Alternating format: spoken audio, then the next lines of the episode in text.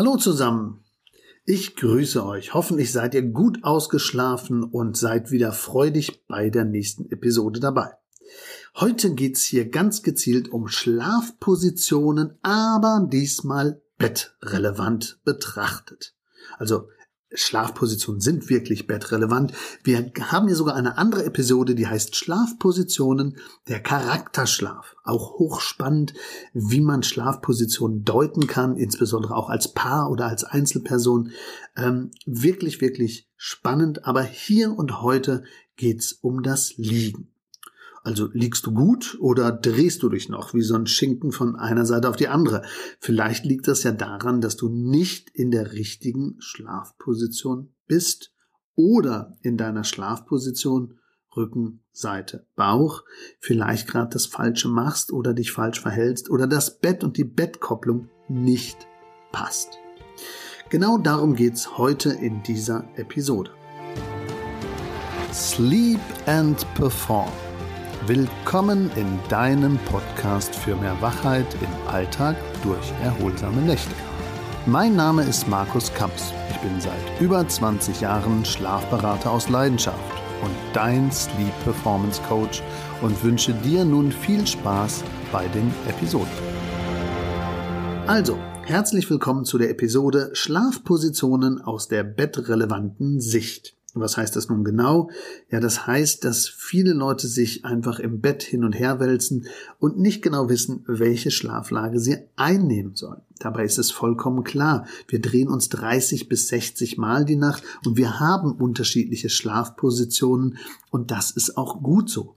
Wir wollen ja nicht in einer Position verharren, sondern wir wollen uns körperlich und mental wirklich erholen während der Nacht und dazu sind verschiedene Bewegungsabläufe während der Nacht vorgesehen und dazu gehören eben auch verschiedene Schlaffiguren und Schlafpositionen, so dass ich mich ja platt gesagt nicht so wissenschaftlich, also mehr praxisorientiert, also dass ich mich gleichmäßig abnutzen kann.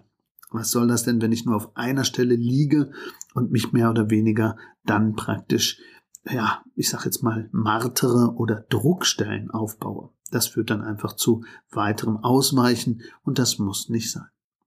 Ja, es geht also ganz konkret in dieser Folge um das Thema Rückenlage, was ist zu beachten, was ist bettrelevant, Seitenlage, was ist organrelevant, Bauchlage, was ist generell zu beachten und wo entstehen da vielleicht sogar Problemfelder für den Körper. Also praxisnah und ja wirklich auch bettrelevant zum Thema Schlafpositionen und Schlaflagen. Für diese drei Hauptthemenbereiche Rücken, Seitenlage, Bauchlage, die werden wir jetzt durchspielen. Und es gibt wirklich so Verfechter, die möchten ja am liebsten, dass man nur in einer Schlafposition verharrt. Es gibt sogar viele Rückenspezialisten und welche mit ganz großen ähm, äh, Followern und mit großen äh, Büchern, die wirklich sagen, nur eine Lage und dann eben nur die Rückenlage. Also bestimmte Bereiche davon kann ich sogar bestätigen, nämlich es ist manchmal klüger, die Rückenlage einzunehmen, insbesondere wenn das Bett sehr schlecht ist.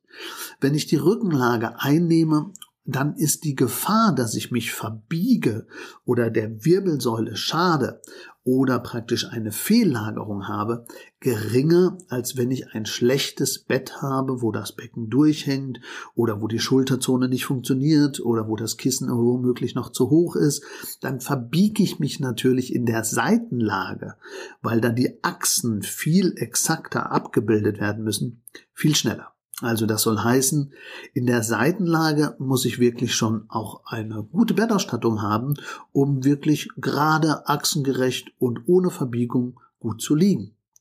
Wenn ich im Rücken liege, also auf der Rückenlage, kann ich vollflächig auf dem Fußboden, auf einer Matte oder vielleicht auch im Bett oder auch etwas fester gut liegen, ohne groß zu verbiegen.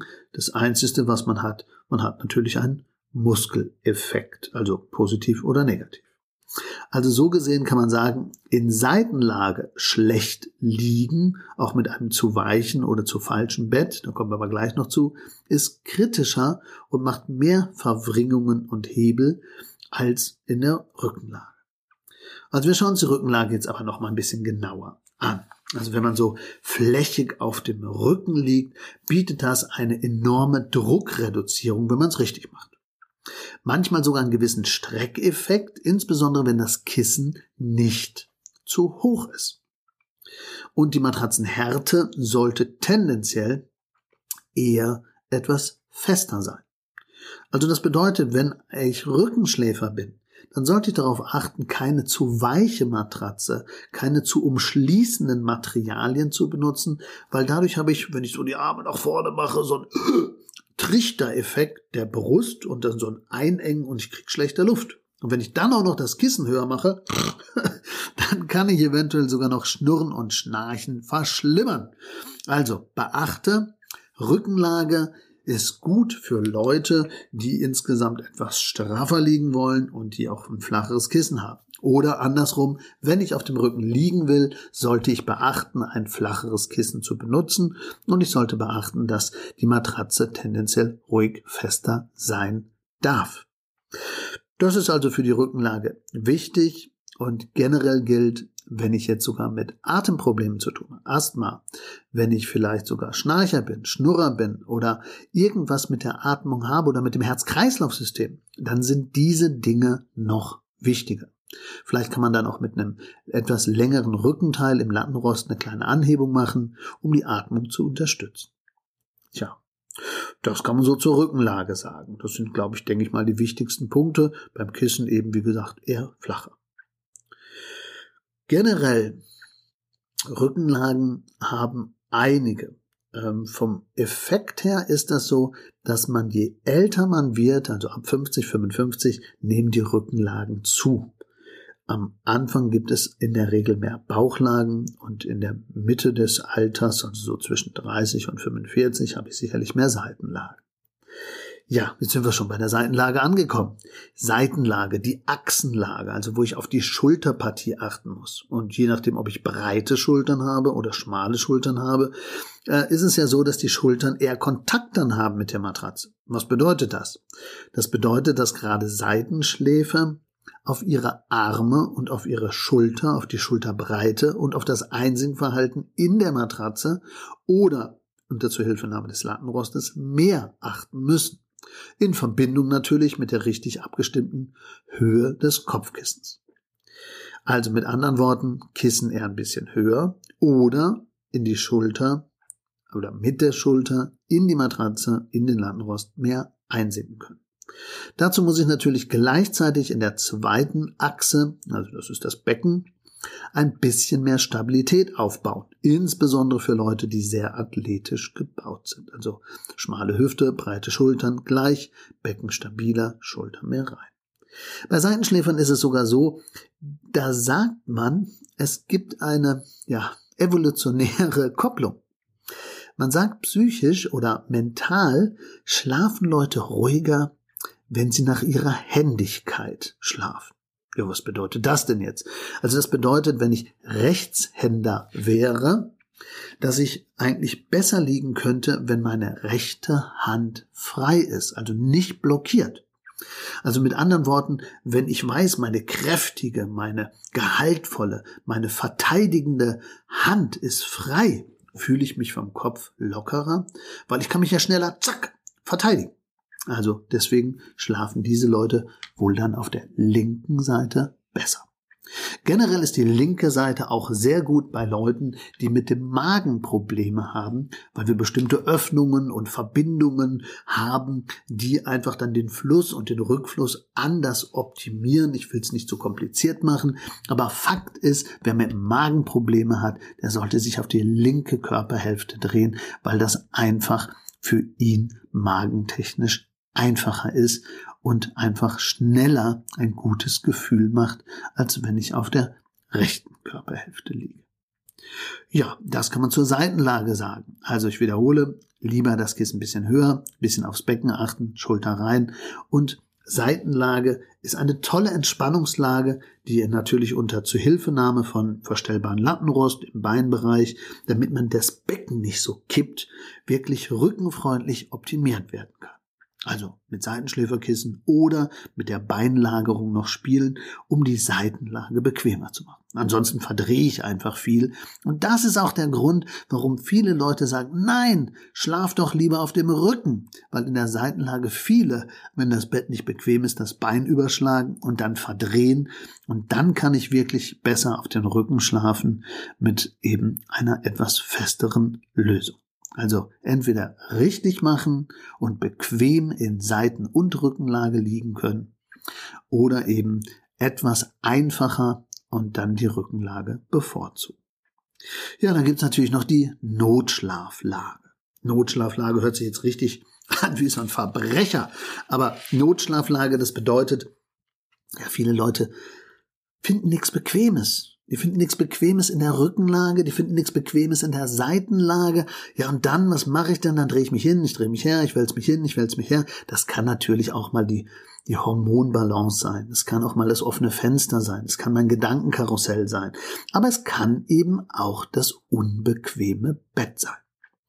Und bei den meisten ist es dann so, dass sie nicht ihr Bett optimieren oder das Kissen anpassen oder den Lattenrost neu einstellen, was alles richtig wäre und wichtig wäre, sondern nein, die legen sich dann flupp auf den Bauch oder in die Halbbauchlage oder in die Notschlaflage, so ein bisschen Kopf nach vorne, Kopf gedreht, Füße angezogen und fertig.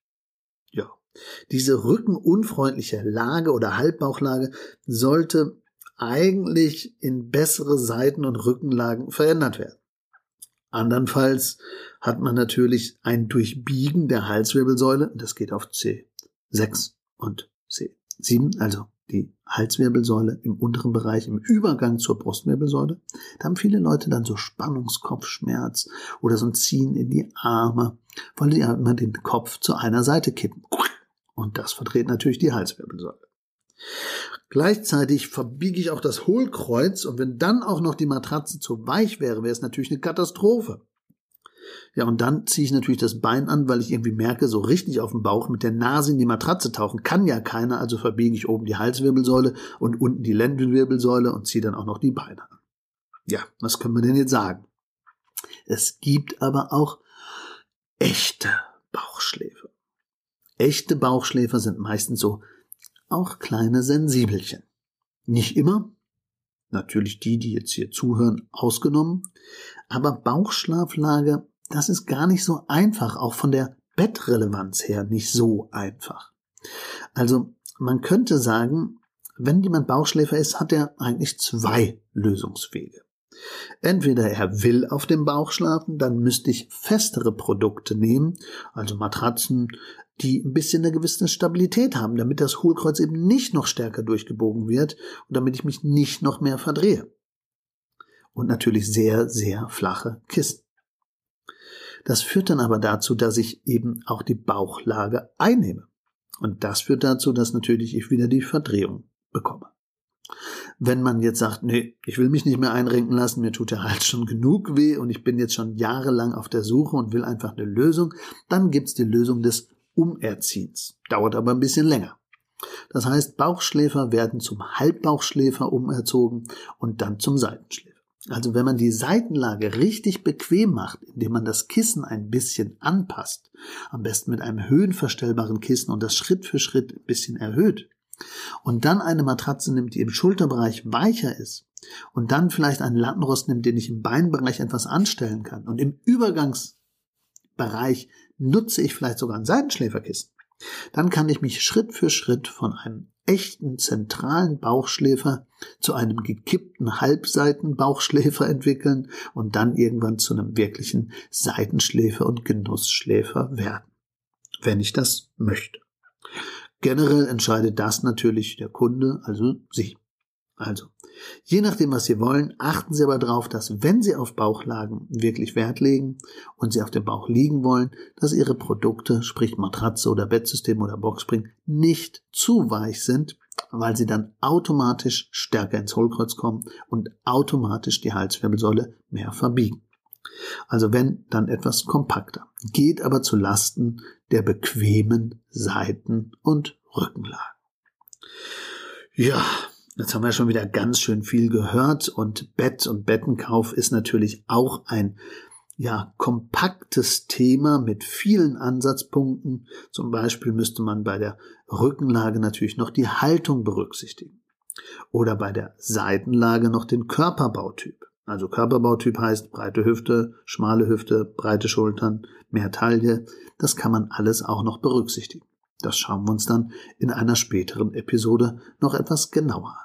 Oder bei den Rückenschlaflagen eben, habe ich einen Flachrücken oder ein Hohlkreuz oder doch einen Rundrücken? Was muss man da eigentlich machen?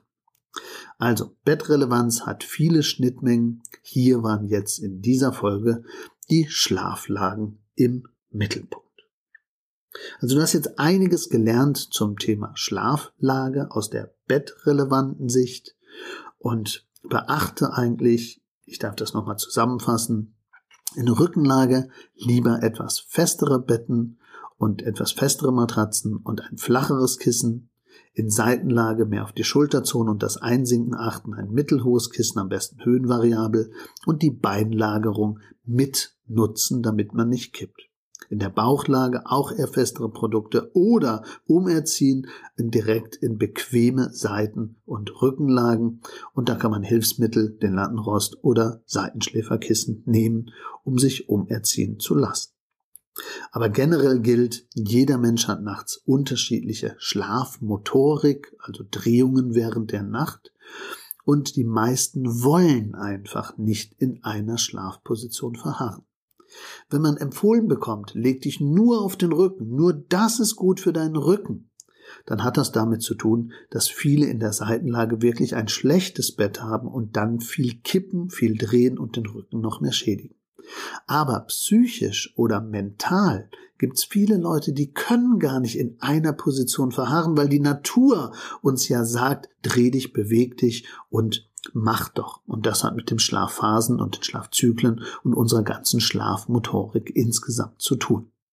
Also, wenn du wirklich jetzt das erzwingen willst, dann tust du deinem Geist nichts Gutes, wenn du jetzt sagst, bleib doch auf dem Rücken liegen. Wenn du ein ganz relaxter Schläfer bist und dir macht das gar nichts aus, dann probier's aus. Wenn du aber eh schon Einschlafschwierigkeiten hast oder nachts öfter wach wirst, und du dich jetzt praktisch noch zwingst, ich muss auf dem Rücken liegen, ich muss auf den Rücken liegen, dann baust du bewusst neue Spannungen auf und die können dann mental gekoppelt oder bettgekoppelt wieder zu anderen Effekten führen. Falls du jetzt noch andere Themen hast, die dich interessieren, ja, schreib uns gerne und wir werden auch diese Themen bearbeiten, so wie diese Folge heute, die einfach auch aufgrund von Zuschauerimpulsen kam. Also von Leuten, die uns gehört haben oder gesehen haben bei Vorträgen online oder offline.